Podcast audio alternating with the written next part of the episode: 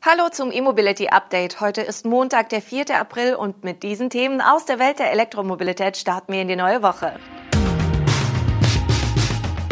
QEV baut E-Transporter in Barcelona. Toyota nennt Reichweite des BZ4X. Nissan nimmt Aria-Reservierungen an. Tesla Model 3 wird 7000 Euro teurer und neue Ladeparks im Norden.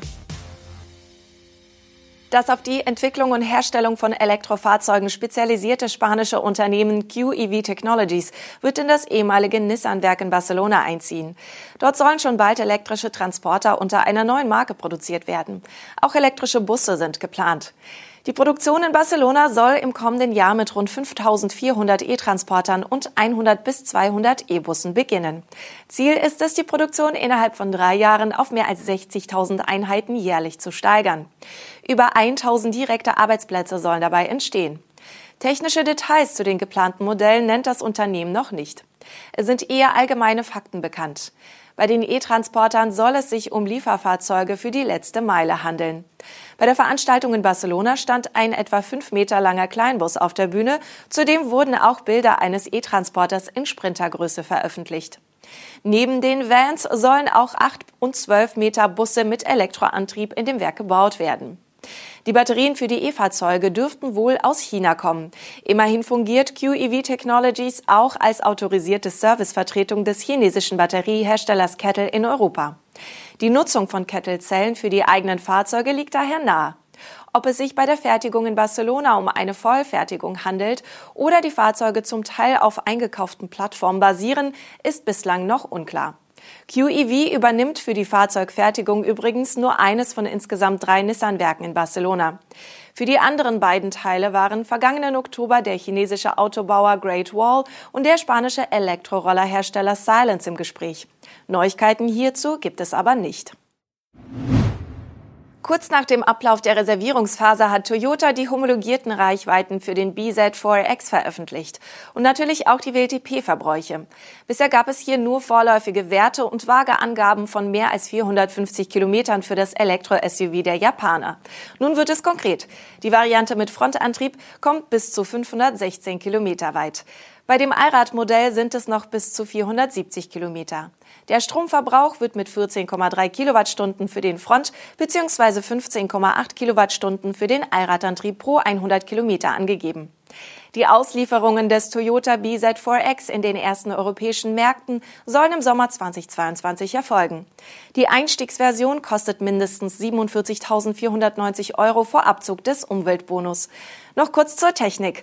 Das rund zwei Tonnen schwere elektrische Mittelklasse SUV wird wahlweise mit einem 150 kW starken Front- oder einem Allradantrieb erhältlich sein, der zwei E-Motoren mit je 80 kW kombiniert. Der Akku verfügt in beiden Fällen über einen Energiegehalt von 71,4 Kilowattstunden. Die maximale DC-Ladeleistung wird mit 150 kW angegeben. Ein Ladevorgang auf 80 Prozent soll rund 30 Minuten dauern. Für das AC-Laden mit 11 kW soll ab Ende 2022 ein dreiphasiger Onboard-Lader verfügbar sein. Zu einem weiteren Elektro-SUV eines japanischen Herstellers gibt es ebenfalls Neuigkeiten. Der seit langem erwartete Nissan Aria kann ab sofort in Deutschland vorbestellt werden. Das Basismodell kommt mit 160 kW Leistung und 63 Kilowattstunden großer Batterie. Diese Variante kann jetzt zu einem Listenpreis von mindestens 47.490 Euro für eine Auslieferung im Sommer 2022 reserviert werden. Damit kostet der Nissan genauso viel wie der eben erwähnte Toyota. Mit dem Start der Vorverkaufsphase in Deutschland steht nicht nur der hiesige Basispreis fest, sondern auch die Preise und Leasingraten für die weiteren Antriebsvarianten. So ist laut Nissan Deutschland das Basismodell des Aria ab 399 Euro pro Monat im Leasing erhältlich. Die Variante mit der großen 87 Kilowattstunden Batterie kostet als Fronttriebler derweil mindestens 59.990 Euro bei 178 kW Leistung. Mindestens 62.990 Euro sind für den 225 kW starken Allradantrieb fällig. Die Leasingraten starten bei 524 bzw. 561 Euro monatlich. Die teureren Fahrzeuge kommen derweil stets mit einer höherwertigeren Ausstattung zum Kunden. Das Basismodell mit der kleineren Batterie verfügt ab Werk über einen einphasigen Onboard-Charger mit 7,4 kW. Optional ist ein dreiphasiger 22 kW Lader erhältlich. Den Aufpreis hierfür nennt Nissan noch nicht. Bei den beiden vorbestellbaren Modellen mit der großen Batterie ist der 22 kW Charter ab Werk verbaut. Die DC-Ladeleistung mit der großen Batterie liegt bei 130 kW. Die WLTP-Reichweiten fallen höher aus als zunächst angekündigt. Das Basismodell ist mit bis zu 420 Kilometern angegeben, der Fronttriebler mit großer Batterie mit bis zu 530. Der Allradler fährt bis zu 490 Kilometer weit. Tesla hat mal wieder kräftig an der Preisschraube gedreht. Vor kurzem war bereits das Model 3 in der Long Range und Performance Version dran. Doch nun wird auch das Einstiegsmodell mit LFP-Akku aus chinesischer Produktion teurer. Das Elektroauto kostet nun beachtliche 7000 Euro mehr. Somit steht die Basisversion des Model 3 mit 49.990 Euro in der Liste. Zudem wurde die Bestellgebühr von 100 auf 250 Euro erhöht. Einen offiziellen Grund für diesen Schritt hat Tesla wie üblich nicht mitgeteilt. Doch die hohe Nachfrage bei zugleich deutlich gestiegenen Rohstoffpreisen sowie die vorübergehende Schließung der Fabrik in Shanghai dürften die Ursachen sein. Letztlich werden auch die Elektroautos anderer Hersteller gerade deutlich teurer. Die Preisanhebung von Tesla in Deutschland hat allerdings Folgen für die Förderung. Dadurch qualifizieren sich das Model 3 Standard Range und alle anderen Model 3 Varianten nicht mehr für den vollen Umweltbonus.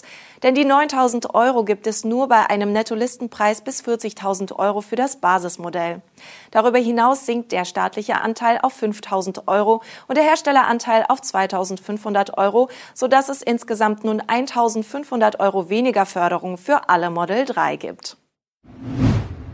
Das Bremer Startup Eulektro hat in der Hansestadt den ersten von neun AC-Ladeparks eröffnet, die im Rahmen des Programms Ladeinfrastruktur vor Ort des Bundes gefördert werden. Der neu eröffnete Ladepark am Franzius-Eck in Bremen bietet sechs AC-Ladepunkte. Insgesamt sind für Eulektro Fördermittel in Höhe von 200.000 Euro im Rahmen des Bundesprogramms für neun derartige Ladeparks mit insgesamt 53 Ladepunkten für Bremen bewilligt worden. Eulektro setzt dabei auf einen kostengünstigen Aufbau von Ladepunkten in Bestandsquartieren. Den Ladepunkten wurde der Name Ladeeule gegeben. Die Stationen können bis zu 22 kW AC-Ladeleistung abgeben.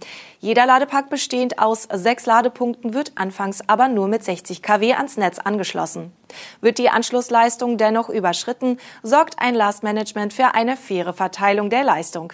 Das Laden ist mit allen gängigen Ladekarten möglich. Zudem kann ad hoc für 39 Cent pro Kilowattstunde geladen werden. Eine Blockiergebühr gibt es nicht. Bis Ende 2023 will Elektro 100 Ladepunkte in Bremen betreiben. Derweil hat der Energiedienstleister Enercity aus Hannover Norddeutschlands größten E-Ladepark angekündigt. Bis zum Sommer sollen im Stadtteil List rund 90 Ladepunkte entstehen. Da die Anlage im Nordosten der Stadt Hannover vor allem für Anwohner gedacht ist, entfällt die überwiegende Mehrheit auf Wechselstromladepunkte. Gebaut werden 84 AC-Ladepunkte mit je 22 kW und 6 DC-Ladepunkte mit je maximal 150 kW. Allerdings werden nicht alle Ladepunkte frei verfügbar sein.